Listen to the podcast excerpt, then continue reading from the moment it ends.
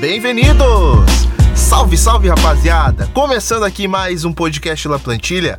Aqui você já sabe que é o seu canal com o Campeonato Espanhol, Seleção Espanhola e La Liga já chegando para conversar um pouco a respeito da seleção espanhola em data FIFA e também os clubes da, da Espanha disputando competições europeias, tentar destrinchar essas fases de grupos, tanto de Europa League quanto de Champions League. E para isso eu estou, é claro, com os meus parceiros de Amplitude FC, mas antes de mais nada, eu já te convido, cara, a seguir a gente lá nas nossas redes sociais, no Amplitude em todas elas: Twitter, Facebook, YouTube, Medium e Instagram, onde a gente comenta sobre futebol e traz as nossas impressões sobre o esporte. Também te convido a dar uma chegadinha lá no site do HTE Esportes, os nossos parceiros especialistas em esportes americanos que dão uma ajuda na divulgação dos nossos podcasts. Não esquece de avaliar a gente também com cinco estrelas em todos os agregadores de, podcast, de, agregadores de podcast, porque ajuda demais na nossa divulgação, certo? como já tinha adiantado, para me ajudar a conversar um pouco sobre a Espanha e sobre os times envolvidos em competições europeias. Eu tô com os meus parceiros aqui do Amplitude FC. E aí, Smackneto, como é que tá, meu mano? Tudo certo? Salve Nato, salve ouvintes de La Plantilha. É isso aí, né? Não teve rodada na Liga esse final de semana, mas teve muito futebol pela Europa, a seleção espanhola em campo. E vamos aproveitar essa folguinha aí também e falar dos espanhóis no, nas competições europeias. Já saíram os, os grupos. Semana que vem começam as competições europeias. Então vamos tentar visualizar aí como é que vem esses europeus para quem sabe é, voltar a dominar a Europa algum clube de futebol espanhol. Boa, meu parça. E aí, Gerinha Lobo, a gente viu que tem data FIFA aqui no pedaço e também é um momento de estudar um pouco essa fase de grupos aí que os clubes que os clubes da Espanha vão passar por aí, né, cara, e tanto de Europa League quanto de Champions League. Vamos dar uma estudada nesse, nesses grupos aí. Fala, fala Nato, fala todo mundo testando, Smack também. É, vamos, vamos falar de muita coisa aqui, vamos falar dessa, dessa, desse início de era Robert Moreno na, na seleção espanhola. Vamos falar também dessas, da fase de grupo, da Champions, da passada na Europa League também. Bora que tem muita coisa boa pra gente comentar aqui. Então é isso, bora para o nosso debate.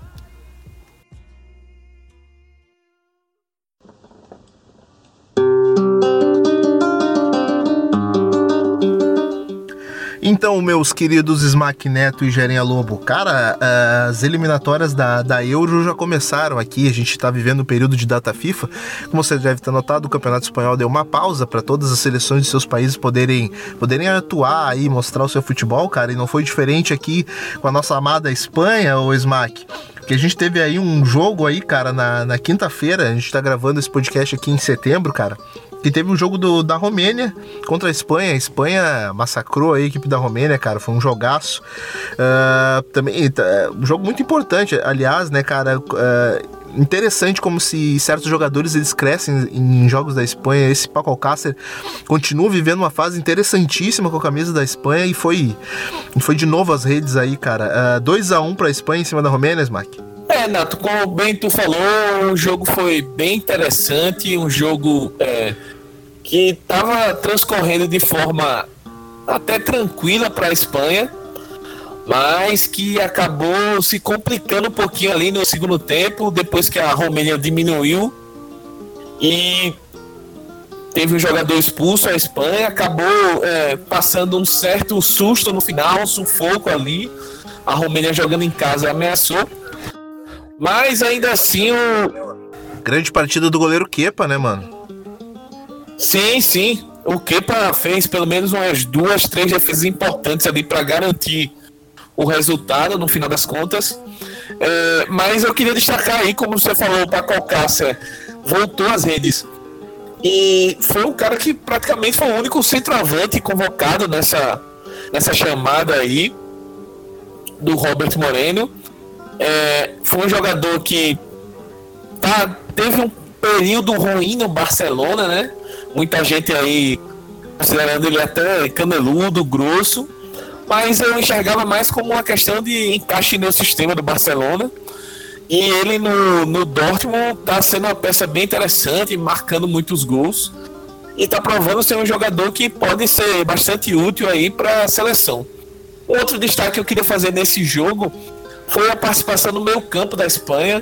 é, como jogaram bem o Fábio Ruiz, o Busquets, é, o Sebadios também fez uma partidaça. Acho que são jogadores aí que, para esse futuro da Espanha, pensando principalmente na próxima Eurocopa em 2020 e na Copa do Catar 2022, são jogadores que têm tudo para seguir uma carreira aí na selecionada, digamos assim.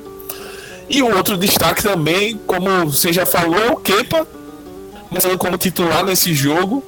Acho que foi um jogo que, até pela fase do Derrea não ser das melhores, foi interessante ver o Kepa como titular e ele correspondeu, no caso, fez defesas importantes em um momento importante do jogo e acabou garantindo essa vitória aí da Espanha. Demais, né, cara? Interessante demais ver esse, essa volta e como tem jogado bem também o, o, uh, o Jesus Navas, né, cara? Faça aí a sua. Fa, cara mais de 30 anos aí de serviços prestados ao futebol, cara, e voltou, voltou a jogar muito bem aí pelo lado direito e, cara, voando, voando absolutamente. Ô, Gerinha, o que, que você conseguiu acompanhar aí dessa vitória aí da Espanha frente à equipe da Romênia, mano? Cara, é, eu acompanhei, é, peguei mais ou menos ali dos 15 minutos para frente, do primeiro tempo, no caso. E assim, do que eu consegui enxergar foi que a Espanha finalmente voltou a ter um volume de jogo altíssimo, altíssimo, pressionando. Tinha, a escalação foi muito divertida também, porque tinha uma meio que uma. uma era um, foi meio que um 4-4-2 losango, com uma, uma trinca com Sebajos, é, Fabian Ruiz e, e Saul. Três caras assim jogava o sub-21 há pouco tempo. Então, é, é o Robert Moreno realmente é, utilizando essa garotada, é, já trazendo eles, até porque é uma garotada que já tem rodagem. Saul, nem preciso falar, já jogou final de Champions. O, o Ceballos é jogador do Arsenal, que também é do Real Madrid, no caso. O Fabian também vem numa crescente absurda desde que saiu, até desde que começou a ser titular absoluto no Betis mesmo, até, mas cresceu muito no Napoli com o Ancelotti mas a equipe conseguiu render muito bem com esses três no meio, porque são três caras com ótimo passe, uma leitura de jogo muito boa e isso ajudou bastante, né? Ah, os atacantes da equipe, o, o, o Rodrigo é, e o Paco Alcácer também foram muito bem. Então, assim, o, o resultado foi apenas 2 a 1 um, mas mais pela circunstância do jogo, ainda mais no segundo tempo, depois da expulsão do Llorente. Mas se você pegar o primeiro tempo, principalmente, a Espanha teve uma atuação excelente, de, de, muita, de muitas chances, podia ter feito quatro, é, quatro, cara, cinco não te passou a impressão, ainda. não, Rogerinho, então, de que a Espanha, é cara, parecia que queria entrar com bola e tudo, cara.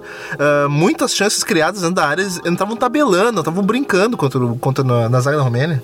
Totalmente, e tipo, a gente, pelo menos eu não vi aí, não vi uma atuação tão boa, assim, tão, de tanto volume, de tanta chegada, desde a saída do Lopetegui, porque é, o, o, time do Lopetegui era absurdo, cara. Era um, um, time que todo jogo jogava muita bola, criava muito, tinha, uma, tinha uma, é, um entendimento do jogo muito bom e sentia falta, né? A, equipe tem jogadores para isso, tava sentindo falta. Tudo bem que a Romênia não é uma seleção grandíssima, mas é uma equipe que chata, é uma equipe que você, é, você enfrentar lá na Romênia é difícil.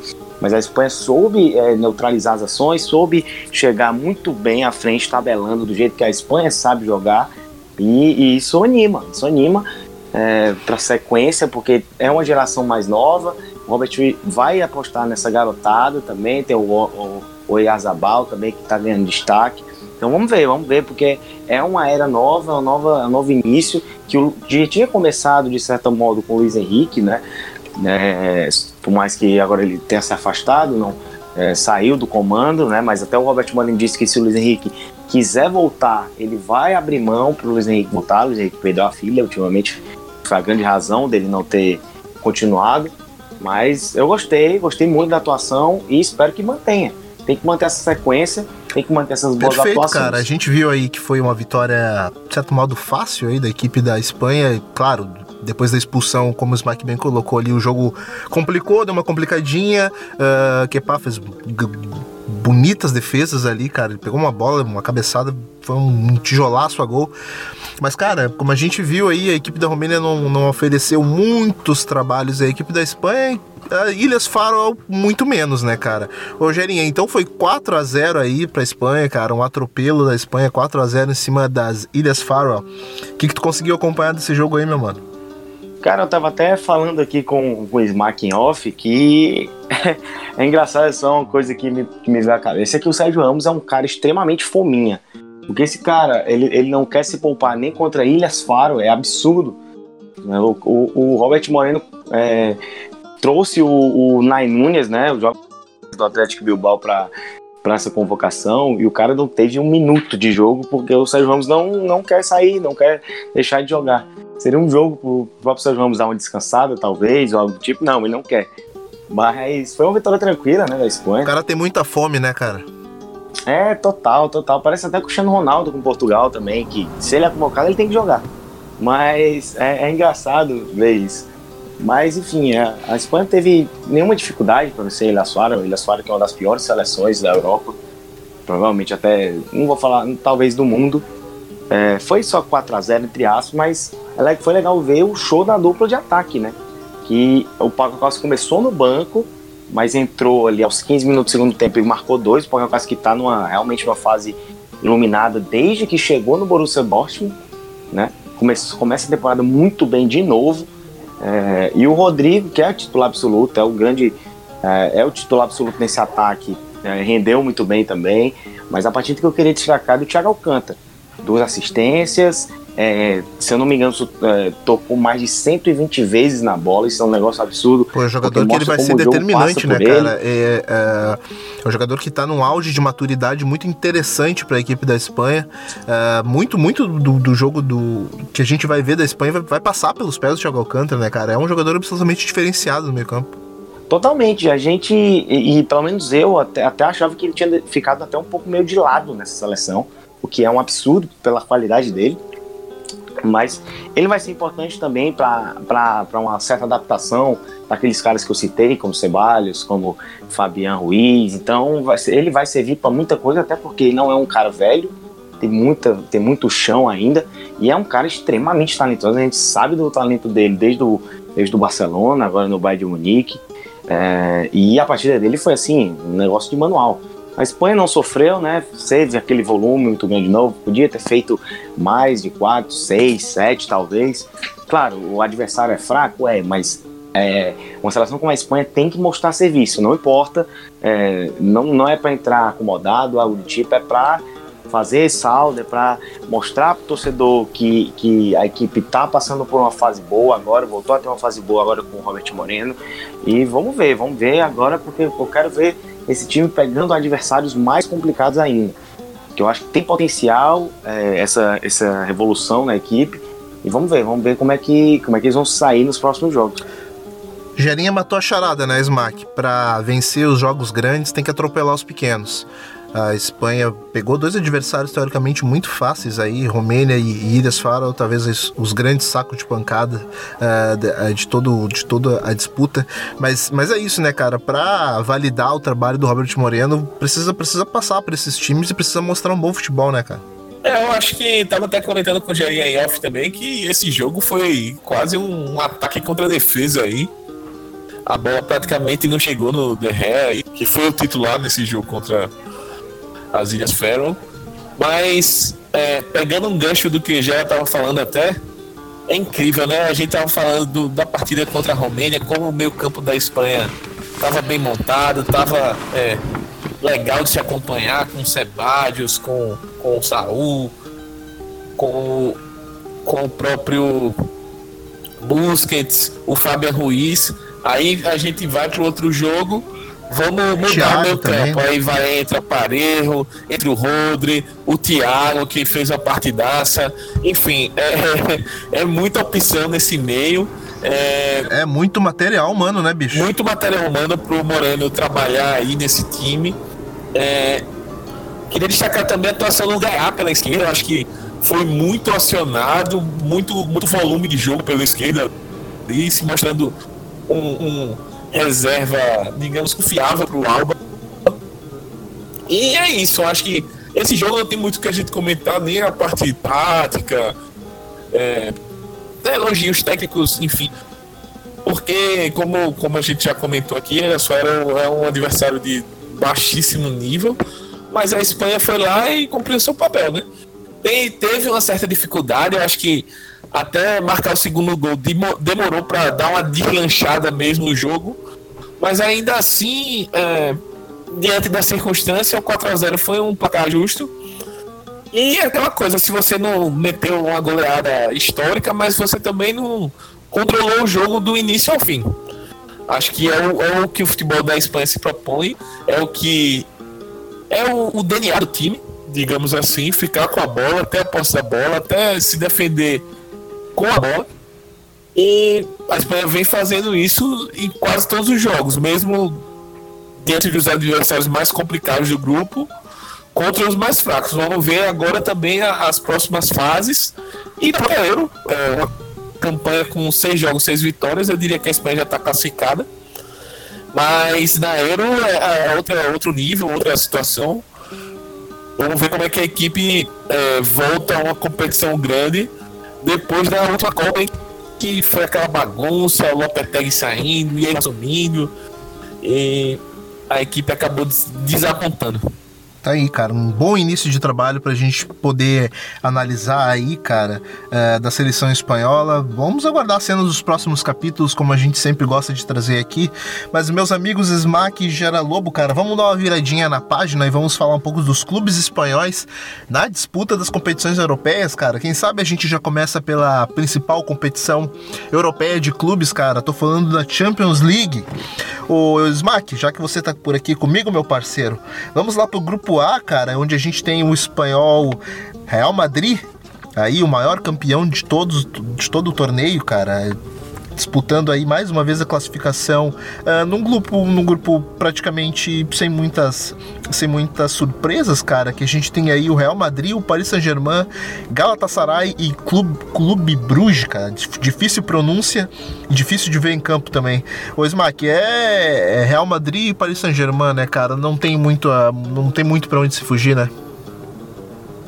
É são os dois favoritos destacados aí desse grupo por mais que o Bruges, com a chegada do Company aí, no, no, no técnico e agora que não é mais técnico, só jogador, é, o Galatasaray acabou de trazer o Falcão Garcia, é, tá investindo pesado, mas ainda assim. E foi uma puta festa de apresentação do Falcão, sim, né, cara? Sim, sim, festaça.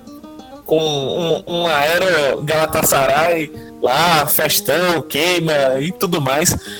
Mas ainda assim, eu acredito que são as duas equipes mais destacadas.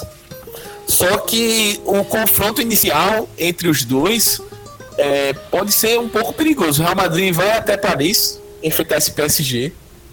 Então, mas é importante o Real Madrid sair na frente, porque nesse confronto direto, quando você sai com menos pontos, sai, sei lá, digamos que perde do PSG na segunda rodada você já entra naquela pressão, tenho que ganhar esse jogo, porque se, se eu perder, eu já largo muito atrás. Então é importante pontuar, se possível vencer, aproveitar esses desfalques do PSG. Mas caso o, eu ainda assim acredito que o Real Madrid tem plenas condições de passar. E diante até desses desfalques do PSG no início do, da competição, uma chance inclusive de sair em primeiro lugar do grupo. Ainda que o Real Madrid não esteja na melhor situação em termos de desempenho, mas eu acredito que o Real Madrid tem as condições aí de liderar esse grupo. Pois é, como o Smack já colocou aí, cara, um grupo sem muitas dificuldades aí para os dois favoritos, os dois milionários, uh, tanto o Real Madrid como o Paris Saint-Germain. A gente sabe aí que o Neymar está suspenso por três rodadas da Europa Champions League, mas de qualquer forma vai ser um jogão, né, mano? Uh, em matéria de classificação, o Real Madrid não corre nenhum risco, né, cara? Pois é, cara. O Real Madrid ele só se complica se ele quiser. É, não é um grupo difícil, podia ter sido um grupo bem pior, ainda mais pelo fato do Real Madrid estar no segundo pote, né? Que não é, que foi algo que o Real Madrid não sabia o que era é, nas últimas três, quatro temporadas, até porque sempre que venceu, é, sempre que vencia era o Real Madrid. Então, é, tem um confronto difícil contra o PSG. O PSG é, que é um time, assim, que sinceramente eu acho um time fortíssimo para essa temporada, pelas contratações que fez e pela, pela permanência do Neymar. Mas realmente, como o Smack disse, esse jogo contra o PSG, é, esse primeiro jogo logo, vai ser essencial para o Real Madrid passar em primeiro. Porque tem que aproveitar que o PSG vai estar sem Mbappé e sem Neymar. E, e aproveitar é, para vencer logo lá na França, para no, no segundo turno né, da, do grupo, conseguir é, jogar em casa e vencer, até porque Real Madrid vai pegar o PSG logo nessa volta da data FIFA, então as coisas, tal, as coisas ainda não vão estar tão estabilizadas ainda, mesmo com a volta do Hazard. Mas assim, mesmo assim, mesmo o PSG sendo o cabeça de chave, a gente sabe que o favorito é o Real Madrid. É, os jogos contra Galatasaray, principalmente contra Galatasaray no caso, vai ser muito, vai, vai ser um jogo complicado, né? Que a torcida do Galatasaray vai estar em peso, o time do Galatasaray tem bons nomes ali, até o próprio Falcão Garcia que chegou agora. É, quanto o Bruges, vai ser um confronto mais tranquilo para o time. É, não vejo o Bruges sendo um problema muito grande para o Real Madrid, mas a gente tem que lembrar, o Real Madrid teve tomou dois sacodes do CSK na temporada passada. Então, Vamos ver se o Zidane dá uma corrida nisso aí. Claro que é outra temporada, é outro momento, mas é bom sempre o Real Madrid é, abrir esse olho dele para não ter muitos problemas. Mas eu creio que eu a minha aposta, claro, eu sou, sou do, torcedor do Real Madrid, mas eu acho que a minha, mas a minha aposta é Real Madrid em primeiro mesmo, passando sem muitos problemas, sinal. Não sei se vai ganhar todos os jogos, eu acho que não. O Madrid sempre tem aquele tropeçozinho que mata ele, mas é, é o favorito a passar em primeiro tá aí destrinchado o grupo A da Europa Champions League. O, Isma, o Gerinha, já fica comigo aqui, mano. Porque já passamos para mais um clube de Madrid, cara. Já pulamos lá para o grupo D, onde a gente encontra o Atlético de Madrid, Bayer Leverkusen, Juventus de novo no caminho do Atlético de Madrid e Lokomotiv Moscou, cara. Uh, um grupo um pouquinho mais complicado que o grupo do Real Madrid, cara, porque a gente tem aí um Bayer Leverkusen que pode, pode azedar o caminho do, tanto da Juventus quanto da, do Atlético de Madrid, cara. Mas e aí, cara, em matéria de favoritismos, de investimento, de tudo aquilo que a gente vem conversando uh, nas últimas semanas sobre esse, essa temporada tão promissora do Atlético de Madrid, cara, uh, Real Madrid corre algum risco de não se classificar nesse grupo, Jara? Não, não, não, não vejo. Até porque o Atlético de Madrid faz um, início de temporada muito sólido. É a equipe que teve essa reformulação no elenco, bem pesada, por sinal, mas é, manteve uma certa parte dessa identidade, o Simeone manteve, só que também trouxe mais repertórios ofensivos, né? Até porque os reforços, como o João Félix, o, o Renan Lodge, eles, eles trazem isso para o time, diferente do que o Felipe Luiz, do que o Lucas Hernandes fazia, por exemplo. É, o Renan Lodge apoia muito bem, apoia bem melhor. Claro que não tem um reserva, o reserva que vem sendo às vezes é o Hermoso, mas é, eu vejo o Atlético também passando sem muito problema, só que em segundo. Só que assim, eu não me surpreenderia com o Atlético passando em primeiro, porque a gente sabe que esse time jogando contra esses times grandes, assim, não que o Atlético não seja, mas esses times gigantes como o Juventus, é, Bayern de Munique, Barcelona, Real Madrid, sabe que o Atlético sempre é muito complicado. A Juventus mesmo perdeu na, na última temporada aquele primeiro jogo, por 2 a 0 no, no Vanda. Tudo bem que, na, que depois o Cristiano Ronaldo foi Cristiano Ronaldo, né? O Atlético que é uma, é uma das principais vítimas do Cristiano, mas é, o, o Simão sabe como jogar contra esses caras e eu não me surpreenderia com o Atlético passando em primeiro. Não é minha aposta para ser primeiro, até porque a Juventus é a Juventus, é uma das favoritas ao título. Sempre quem tem Cristiano Ronaldo é favorito ao título e além dele tem muitos outros excelentes jogadores. Mas é, realmente é, é bom ficar de e também tem o Bayer Leverkusen, né, que é um time mais chato, é um time bem chatinho, na verdade. Tem jogadores muito bons ali. O Jonathan tá na zaga, o Kai Havertz. Perdeu o Julian Brandt, mas é, é segue com uma equipe forte. Então vai dar trabalho para todas as equipes, né? É, deve pegar essa vagazinha da Europa League também, não, não vejo sendo uma surpresa o Locomotivo, por exemplo. Mas eu creio que o Atlético passa sem problemas, não sei se em primeiro e segundo ou, ou, em segundo, eu apostaria na segunda colocação, mas não ficaria surpreso com o primeiro, até porque o time está com fome, o time é reformulado e mais jovem. Essa garotada vem com tudo em busca da, de fazer história nesse time. E aí, Smack, vai ficar tudo na conta de Atlético de Madrid e Juventus? Cara, esse grupo, é, eu acredito que seja um grupo bem é, complicado de sair de Atlético de Madrid e Juventus. Por mais que o Leverkusen tenha bons jogadores, tenha bons valores, mas eu ainda não enxergo a equipe alemã no, no nível ali para bater de frente pro, pro Atlético e para Juve. Agora é aquela coisa, né? É, o confronto direto começa a, a definir, pode definir. Essa questão de fase grupos tem muito disso. É, por exemplo, o primeiro jogo é Atlético e Juve no Vanda. É, digamos que o Atlético não consiga uma vitória ou, e o Bayern confirme em casa contra o Lokomotiv.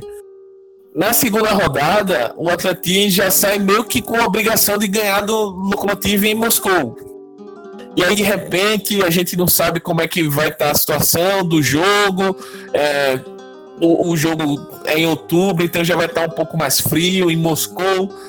E aí, de repente, o Atlético fica no empate. E Juventus e Bahia, sei lá, da Juventus. Mas aí você já largou atrás, entendeu? Para correr atrás depois no grupo. Às vezes, é, não, não, o time sente um pouco isso. E a gente tem que lembrar que o Atlético Madrid renovou muito os jogadores. É, tem muito jogador novo que é, não que não tem experiência para disputar competição, mas assim não tem esse não tem experiência talvez de jogar com esse peso do Atlético que hoje entra numa Champions pensando em chegar numa semifinal, numa final, disputar o título. Então Vamos ver como é que o time vai reagir.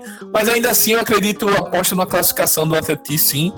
É, como o Gera, eu acredito seja em segundo grupo, que a Juventus tá montando um time, montou um time para essa temporada aí. Vai ser um dos favoritaços aí para Champions.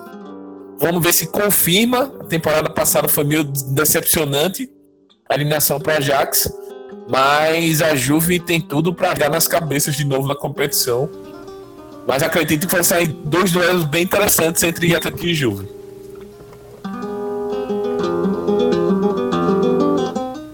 Tá aí, cara. Duelos interessantes são que não vão faltar nessa Champions League. O Smack, meu parça, agora bicho pega um pouco, cara. A gente já pula lá pro grupo F, cara, onde a gente tem Barcelona, Borussia Dortmund, Inter de Milão e o fraquíssimo Slavia Praga. Mas o Smack, a gente tem três campeões nesse grupo, meu parceiro. Aqui vai sair lasca. A gente sabe que a equipe do Barcelona pula um pouco à frente, cara, mas a gente tem aí a equipe do Borussia Dortmund, que sempre é uma equipe forte, muito forte, com um ataque muito rápido, muito jovem também. E a gente tem essa reformulada Internacional de Milão aí, cara, que, que se reforçou de, pesadamente na frente. Teve aí a, a saída do, do polêmico Icardi, mas também se reforçou de uma forma muito, muito forte aí para essa Champions League, cara, pegando dois atacantes lá do Manchester United. Uh, Ô, Smack, o que, que, que, dá pra esperar desse grupo aí, cara? Uh, a gente sabe que aí nessa disputa de quem vai ficar em segundo lugar, talvez entre Borussia e Inter, e Inter de Milão, vai sair lasca, cara. E também muito depende de como a gente vai encontrar o Messi na temporada, se ele já vai se encontrar saudável, se. como é, Tudo é uma incógnita do que pode acontecer. Mas o que, que você acha que dá pra sair desse grupo aí, cara? Então, Nato, esse muita gente considerou o grupo da morte aí, né? Pelas três forças Dortmund, Barcelona e Inter. É, eu acredito que o Barcelona deve passar sim. O Barcelona, é, ao contrário do, do, que eu, do exemplo que eu dei do Atlético, o Barcelona tá cheio de jogador muito experiente em Champions, caras que já estão acostumados às piores e às melhores situações, piores e melhores circunstâncias. Mas o Barcelona, nesse, principalmente nesse início de temporada, é um time que vem sendo muito inconstante, um time que não vem sendo tão confiável assim. A gente pode perceber isso pelo início na La Liga. Ganhou apenas um jogo do Betis e com o Betis jogando com a defesa bem questionável para ser legal, né? Então começa a campanha contra o Dortmund lá em Dortmund. É um jogo embaçado assim. O Dortmund vem reforçando o elenco a cada temporada até para tentar reconquistar o título alemão e chega para brigar nesse grupo. E a Inter, cara, a Inter é um dos times que, se a gente for pegar o cenário europeu aí, é um dos times mais é, hypados para essa temporada. Trouxe o Conte de treinador, que é um cara que conhece muito bem a competição, conhece muito de bola assim, é um cara que dá um outro nível para a Inter.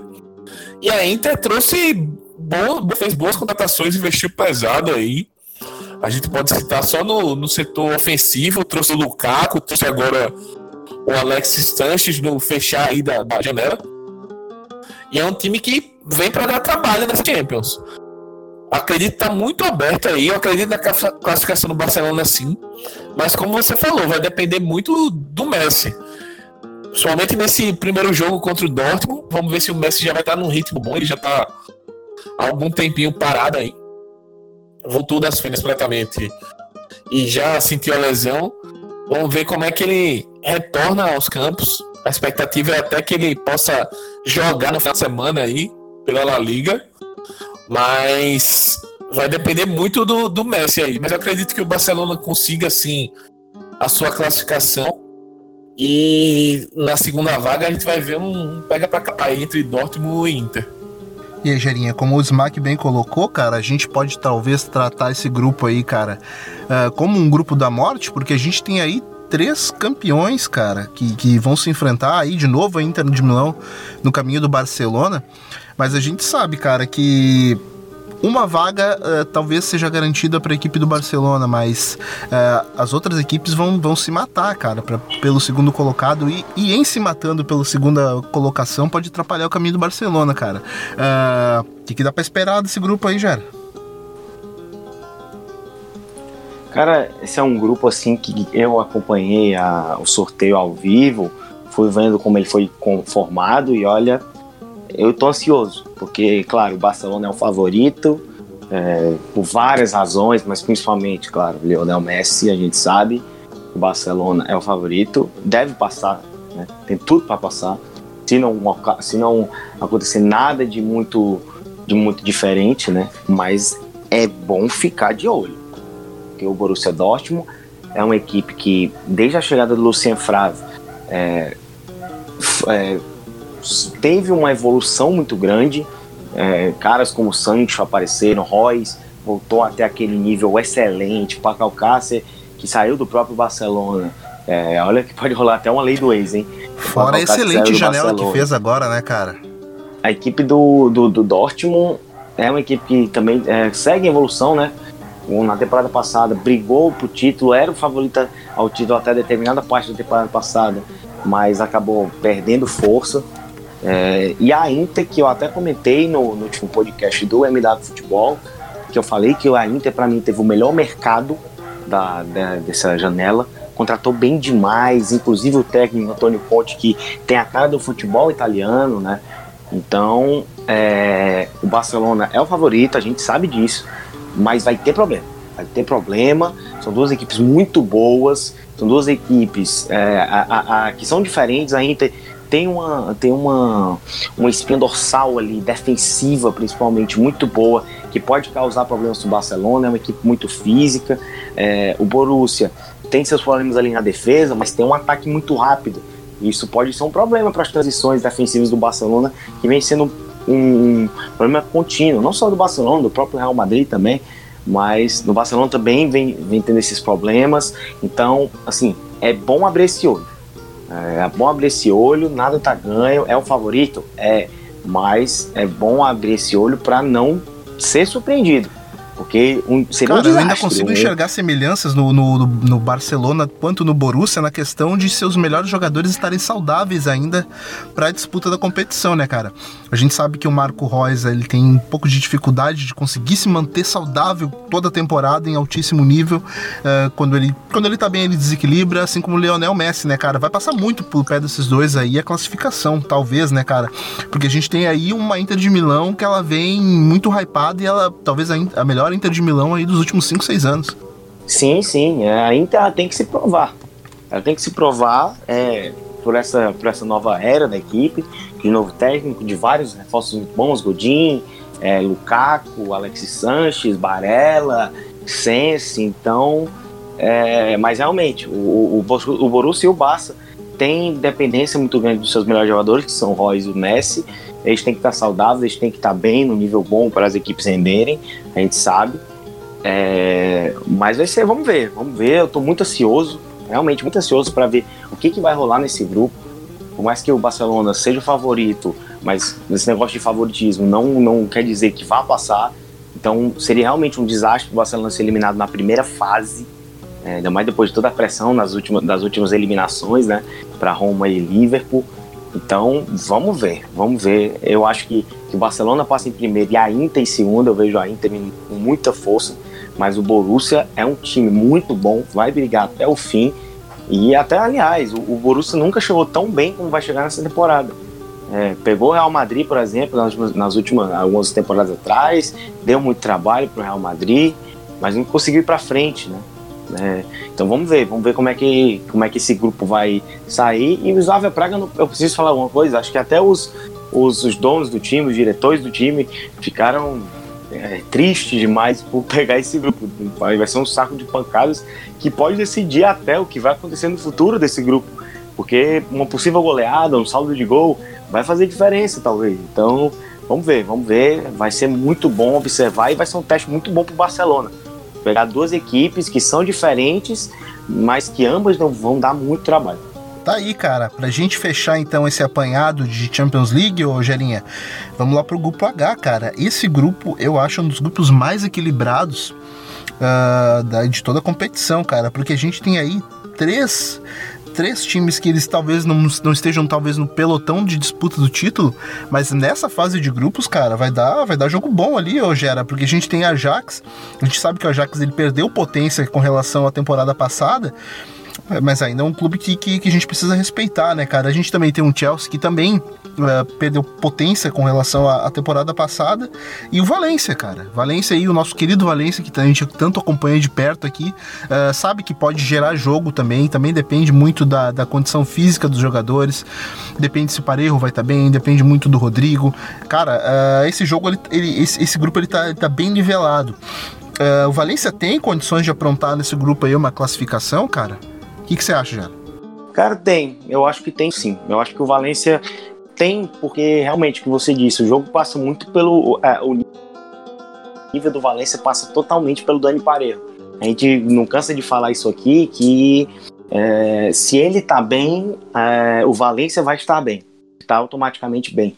Ele, está, ele estando mal, é, a chance do time estar mal é quase 100%. Então, vai é, acho que até, até o Valência no X mais dependente de um jogador, e é porque não é um jogador que desequilibra com drible, que desequilibra é, sai, é, com os, os, lances geniais, como por exemplo do Messi, mas é, é, um cara que organiza como poucos aquele meio de campo ali. É um, para mim, é um dos melhores meias do futebol europeu, tranquilamente. Né? Parece que quanto mais velho fica, melhor fica.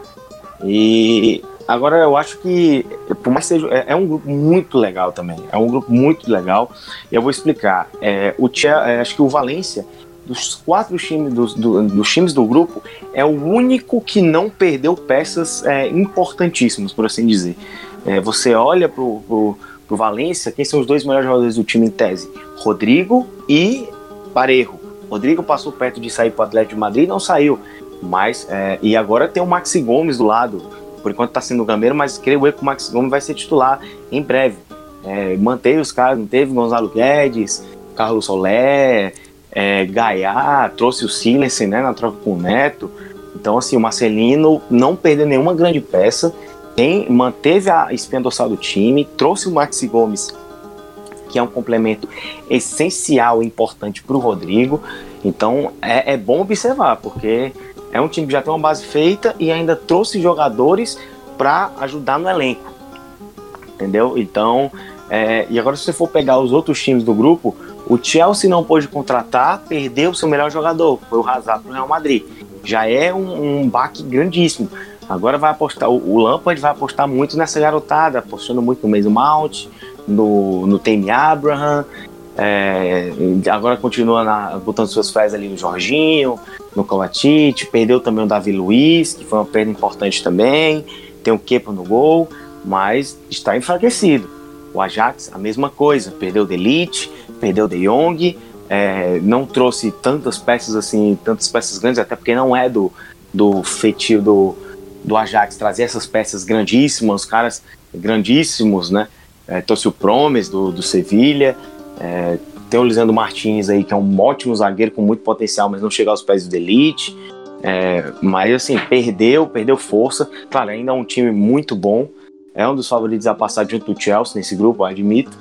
E por fim o Lille, a mesma coisa, perdeu Rafael Leão, ótimo centroavante de muito potencial português para o Milan, perdeu seu melhor jogador, Nicolas Pepe, para o Arsenal, é, não depois nessa né, saída, eu acho que um dos grandes nomes do time é o Jonathan Kone, tem o Renato Sanches que chegou também, é, é um time muito novo, é um time muito jovem, é, que deve brigar exatamente por essa Europa League, é, então, assim, você vê, você dá uma, dá uma olhada nesse grupo e vê que o Valência foi o único que não perdeu suas peças mais importantes.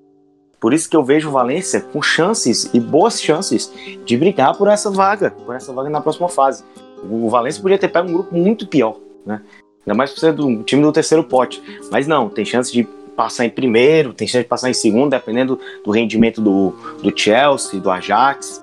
É, eu, eu acho, claro, o Valência não é favorito para passar, os favoritos são Ajax e Chelsea, a gente tem que admitir isso. O Valência é o time para pegar aquela Europa League ali, mas eu eu peço para abrir o olho porque é tem chance sim o Valência, tem equipe para isso, tem equipe para brigar, tem técnico para brigar, tem Dani Parejo, tem Rodrigo e vai sim brigar forte por essa vaga. Então, vai ser um grupo muito bom de acompanhar. Todos os jogos vão ser extremamente legais, até porque o próprio Lille, para jogar na França ali com eles, é muito difícil. Né? O, o Gautier é um ótimo técnico, então vamos ver, vamos observar, porque vai ser um, um dos grupos mais divertidos e pouca gente vem falando disso, por sinal. Thaís, Mac, e o equilíbrio desse grupo, cara? O que, você acha que vai dar para sair desse, desse grupo aí, cara? Com Ajax, com Chelsea, com Valência. A gente sabe que não tem nenhum mocinho nesse grupo, e talvez ali dali não saia o, o, um dos os favoritos ao, ao, título, cara, mas a gente sabe que, que vai sair muito jogo bom dali nesse, desse grupo, né, Smack? Cara, é, tava acompanhando aqui o Gera falando até empolgado, mas é muito isso. Esse grupo é aquele grupo meio underdog ali, mas ao mesmo tempo grupo que todo mundo gosta de jogar, se você observar. Os quatro times do grupo não tem aquele time que vai mais retrancado, é, aquele time que joga de uma forma mais reativa, assim, de uma forma muito para trás. São quatro times que. Rapaz, eu vou te falar que eu não. Eu vou te falar que eu não, não, não saberia apontar favorito, não, cara. É, exatamente. É, tem, a gente tem aí o Ajax, que a gente viu como foi na temporada passada, apesar das perdas aí, já citadas pelo Gera. É um time que tem a sua escola, tem a sua tradição de jogo e não abre, não abdica de jogar daquela forma. E o Chelsea do Lampard, para quem acompanha um pouco mais a Premier League, já viu o Chelsea jogando. Por mais que os resultados não sejam aqueles que a gente espera de uma equipe como o Chelsea, mas é um time que vem propondo o jogo de uma forma interessante. Tem as jovens é, promessas aí ganhando espaço na Premier League, se destacando. Talvez é, pensando em experiência europeia, eles sintam um pouco a competição. E o Valência é uma equipe que é, voltou a disputar a Champions na temporada passada, é, conseguiu se classificar novamente. É um time que manteve a base, não, não, não perdeu nenhum grande jogador, tinha expectativa de perder o Rodrigo, conseguiu manter. Então é um time que trouxe alguns reforços para a defesa então eu enxergo o Valência aí, cara, com uma boa possibilidade de classificar e avançar na competição. Mas não vão ser jogos fáceis e simples. Não, não que o Valência seja um favorito, claro. Mas eu vejo que é uma equipe com muita condição de conseguir uma classificação. E como tá tão embolado, vejo até conseguindo classificar em primeiro do grupo. Tá aí, cara, destrinchamos aí então toda a fase de grupos da UEFA Champions League. O Smack, vamos dar uma passadinha breve ali, cara, pela, pelos jogos da, da Europa League, cara. A gente sabe que também temos aí uh, times espanhóis uh, na, na, briga, na disputa, inclusive o maior campeão deles, o Sevilha, o Smack que tá lá no grupo A. O que, que dá para esperar aí, cara, dos, dos representantes da Espanha aí na, na Europa League, cara? Porque a gente tem aí o Sevilha, a gente tem, a gente tem o Getafe. O que, que dá para sair desse, desses, dois, desses dois times espanhóis aí espalhados aí na, na Europa League? Então, é, começando pelo Sevilha, eu vejo um grupo bem acessível. As bolinhas foram camaradas com com Sevilha, pegando o Apoel do Chipre, do Delange, o Karabag. Então, vejo o Sevilha conseguindo a classificação nesse grupo sem muitas dificuldades, conseguindo até, de certo modo, administrar o elenco, pensando em La Liga. É, no grupo C, o grupo do Getafe, eu já acho um grupo mais pesado, um grupo mais forte, o Getafe aí voltando à Europa, pega o Basel, pega o Krasnodar e pega o Trabzonspor da Turquia.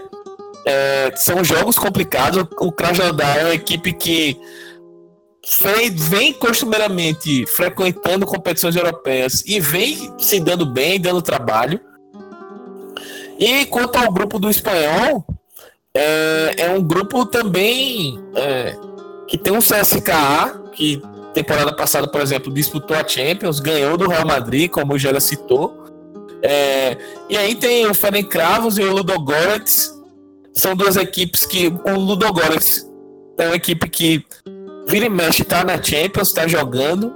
É, o Ferencváros é, voltando também a, a, disputar competições europeias. Eu vejo o espanhol com condições sim de classificação e junto com o CSK ali buscando a primeira posição do grupo. Acho que são os destaques aí da Espanha para essa competição.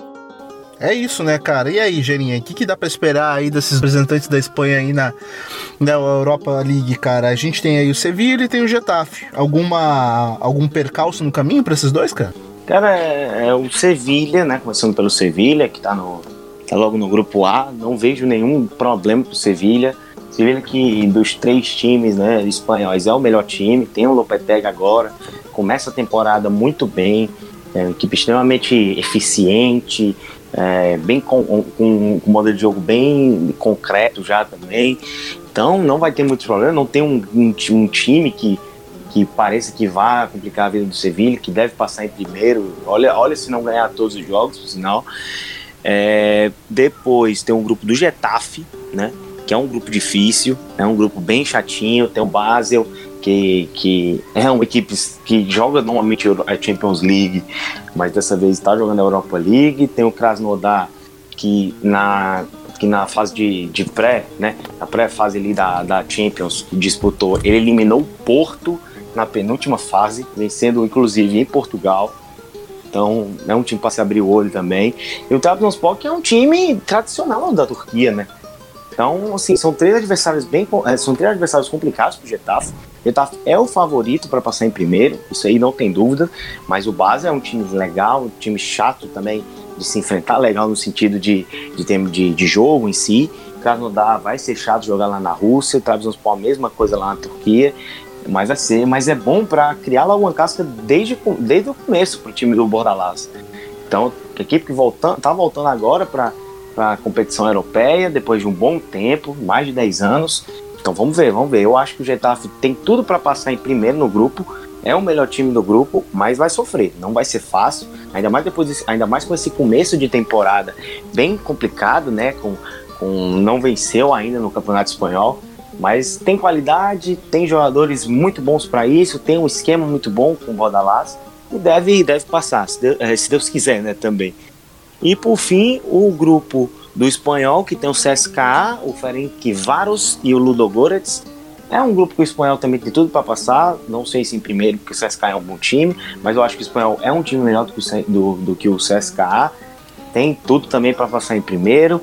É, ainda mais porque a gente fala de um time que jogou três fases, se eu não me engano, da, da dessa pré dessa pré Europa League e passou por cima de todos os times, né?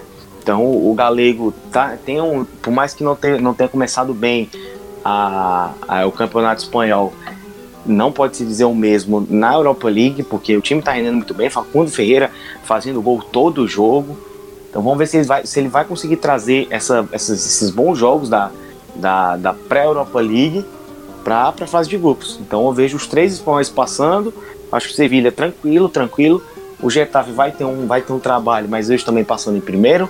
Espanhol, a mesma coisa, ainda mais porque vai jogar contra esses times, tipo o Ferencváros e o Ludogorets, são times não que sejam extremamente chatos, mas as torcidas fazem com que o jogo seja bem pesado para times não tão fortes como o espanhol, por exemplo. Então vamos ver, mas eu espero muito coisas boas dos três espanhóis nessa primeira fase. Tá aí, cara, perfeito. Chegamos ao fim desse apanhado que a gente trouxe aí, um resumão de tudo que tá acontecendo na Espanha, tanto seleção espanhola como clubes espanhóis envolvidos em competições europeias, um apanhadão do La Plantilha. Para você que acompanhou aqui, muito obrigado. Já te convido de novo a seguir a gente lá nas nossas redes sociais, como de costume, meu velho. Segue a gente lá no Amplitude em todas as redes sociais. Uh, também dá uma chegadinha lá no site da HTE Esportes, os nossos parceiros especialistas em esportes americanos que ajudam a divulgar demais esse podcast. Dá uma chegadinha lá, fortalece o trabalho dos caras e também não esquece de avaliar o nosso podcast em cinco estrelas, cara. Uh, ano interessante pra gente que faz material de podcast para estar tá sempre divulgando, sempre acompanhando, sempre expandindo aí o nosso material, certo? Smack Neto, meu parça, mais uma plantilha para conta, cara. Passa aí suas redes sociais, quem quiser te seguir nelas. Um abração. Abraço Nato, abraço Gerinha. E é isso, né? Mais uma plantilha para conta. Hoje a gente conseguiu é, falar um pouquinho sobre futebol espanhol, sobre os clubes espanhóis na Europa. E para quem quiser conversar um pouco mais com a gente aí nas redes sociais, fazer perguntas, sugestões, críticas, enfim. Eu tô no arroba Neto no Twitter, no Facebook, no Instagram. Pronto para falar sobre futebol espanhol, sobre futebol nacional, nordestino, enfim, para conversar sobre música, política, outros esportes, enfim. Estamos abertos aí. E é isso. Até a próxima gravação e tchau, tchau. Fala aí, Gerinha Lobo, meu bom. Mais uma plantilha pra conta, cara. Rapaziada atualizada de tudo que tá acontecendo na Espanha. Passa aí, cara, suas redes sociais, pra quem quiser te seguir, te acompanhar. Enfim, meu velho, um abraço pra você também. Abração, Nato, abração, Smack. É sempre um prazer. Eu gosto de falar isso sempre, porque é sempre muito bom falar de, de futebol espanhol, de seleção, o que seja. É, deu, deu para dar um apanhado legal aqui sobre esse, essa falta de La Liga, né, que dói muito o nosso coração. Mas sempre tem coisa rolando no futebol espanhol. É, para quem quiser me seguir nas redes sociais, é arroba Twitter, Instagram, arroba gerinhalobo sem o underline, né? E podem, podem mandar mensagem, podem chamar lá pra gente bater um papo sobre qualquer coisa, sobre qualquer é, esporte, sobre qualquer liga, não só futebol espanhol, mas, mas futebol espanhol seja a minha especialidade. E é isso. Então, um abraço. A gente volta depois com a, com a La Liga, essa linda de volta. E vamos debater mais e mais, porque tem muita coisa né, para acontecer nessa temporada. Um abraço. Um abraço. Então é isso, cara. Você sabe aqui que até em data FIFA, o La Plantilha tá colando aqui, apresentando tudo que tá acontecendo na Espanha, certo? De novo, faço convite para você seguir a gente nas nossas redes sociais e quem tiver de bobeira pode me seguir lá no arroba Nato Natoso, que a firma fica bem feliz, certo? Como o Gerinha Lobo já deu papo, Daqui a pouco a La Liga tá chegando de novo, com mais rodadas e a gente vai estar tá aqui debatendo todas elas, certo? No mais é isso, a gente se vê. Um abraço, tchau, tchau.